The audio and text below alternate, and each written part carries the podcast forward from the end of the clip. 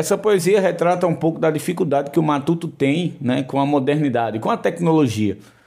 Então eu disse: Eu nunca me acostumei com a tal modernidade inventaram de trazer essas coisas da cidade. Para quem não conhece isso, pense só no ribuliço, presepada da bexiga, que causaram no sertão, teve a maior confusão, zoada e quase briga.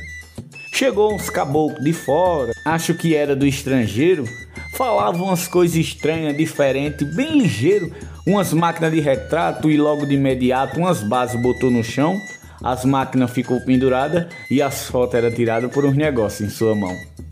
E foi ajuntando gente para ver essa arrumação, nós matuto velha roça sem nenhuma instrução, ficamos desconfiados, pois nunca veio para esse lado umas coisas feito essa.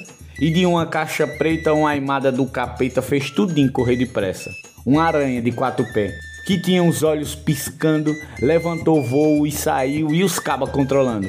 Foi tanta gente na carreira pro riba da ribanceira. Eita que aimada do cão! A véia dona Raimunda correu que o pé bateu na bunda deixando o velho bastião. Zefinha de Zé Caboclo, aleijada de nascença, correu tanto que passou pelas grotas de Vicença que nem bala pega ela. Uma carreira daquela acho que nem onça dá parecendo um espolete, esqueceu até a muleta que não deu tempo de pegar. Judite estava dormindo, acordou meio azoada enquanto o bicho passava pro riba da sua casa.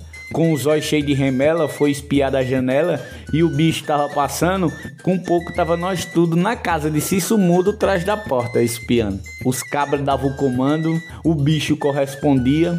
Para onde os cabras apontavam, aquele danado seguia.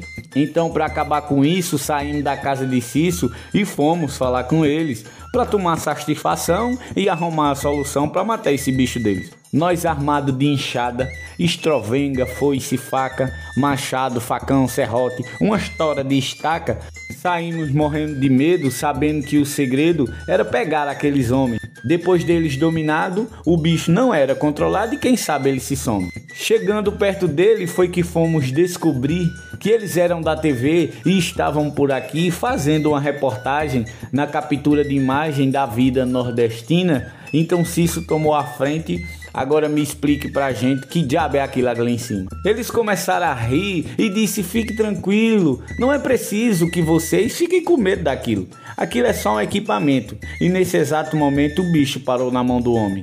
Assim terminou a cena, com duas coisas que não combinam: um matuto e um drone.